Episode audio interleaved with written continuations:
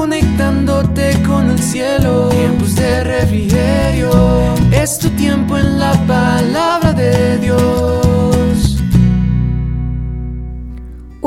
Muy bendecido día para todos ustedes. Qué bueno poderles acompañar nuevamente, mis queridos oyentes, en este espacio donde podremos crecer juntos en el conocimiento de la palabra de Dios.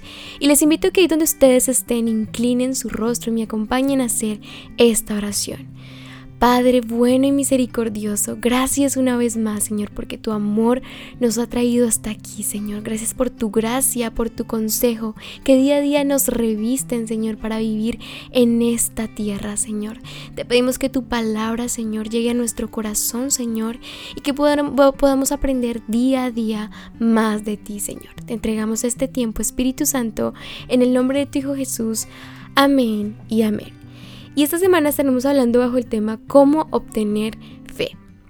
Y el título del devocional de hoy es La fe es tu mejor inversión. Y para mí inversión tiene que ver con sacrificio, es ese tiempo de dedicación, paciencia que le entregamos a Dios para que cumpla su voluntad en nosotros y nosotros así podemos confiar que el Señor siempre tiene la última palabra y la mejor decisión para nosotros.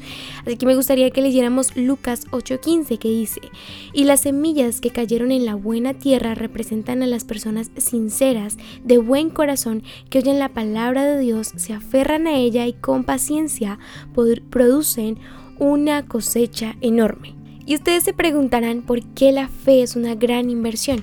Primero porque por medio de la fe nosotros somos redimidos. Mira lo que dice Romanos 3:24.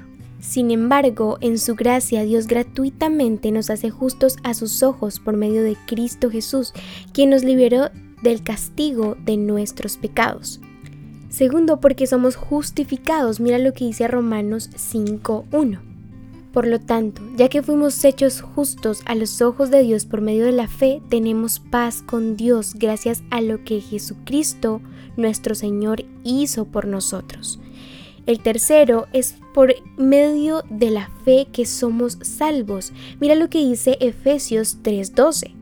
Gracias a Cristo y a nuestra fe en Él podemos entrar en la presencia de Dios con toda libertad y confianza. El cuarto es que la fe es sobrenatural. Mira lo que dice Marcos 10:27. Jesús lo miró fijamente y dijo, humanamente hablando es imposible, pero no para Dios. Con Dios todo es posible. Recibe esta palabra hoy con Dios. Todo es posible. Y por último me, me, gustaría dejarte un dato interesante y es que tener fe en Dios es un beneficio para la salud. Mira lo que dice Isaías 53.5 pero Él fue traspasado por nuestras rebeliones y aplastado por nuestros pecados. Fue golpeado para que nosotros estuviéramos en paz, fue azotado para que pudiéramos ser sanados. Y me gustaría compartirte eh, una pequeña información que encontré en un artículo en internet que dice, ¿tener fe en Dios puede mejorar la salud? Una cantidad sorprendente de expertos afirman que sí. Los beneficios a menudo incluyen una recuperación más rápida, una presión arterial más baja, un sistema inmunológico más fuerte, una salud mental positiva y una expectativa de la vida más larga. Así que sí, si tienes fe incluso puedes vivir más tiempo e incluso puedes acelerar tu recuperación. Pero hey, espera, todo es con paciencia, todo en el tiempo de Dios es perfecto. Pero algo sí te aseguro, recibe hoy tu sanidad en cualquier aspecto. Recibe la sanidad y, que confía que el Dios quiere hacer un milagro en tu vida. Así que atrévete a creer sin importar qué. Te invito a que inclines tu rostro y me acompañes a hacer esta oración para entregarle a Dios nuestro día, para entregarle al Señor nuestras cargas y recibir la sanidad, tener fe de que Dios te va a sanar. Hágase conforme a tu fe. Señor, te damos gracias una vez más por tu palabra. Gracias, Señor, por tus consejos, Señor. Gracias, Señor, por enseñarnos, Señor, la importancia, Señor, de entregarte nuestro tiempo, de entregarte nuestra dedicación para hacer crecer nuestra fe. Te agradezco nuevamente porque tú siempre me recuerdas y nos recuerdas que usa las circunstancias, Señor, como excusa, Señor, para formarnos. Usa las situaciones como excusa, Señor, para hacernos crecer en nuestra fe y madurar en ti. Te doy muchas gracias, Espíritu Santo. Te entrego este tiempo y te doy gracias por mi hermano que me escucha. En el nombre de tu Hijo Jesús. Amén y amén. Recuerda nuevamente adorar para que vengan de la presencia de Dios tiempos de refrigerio para tu vida.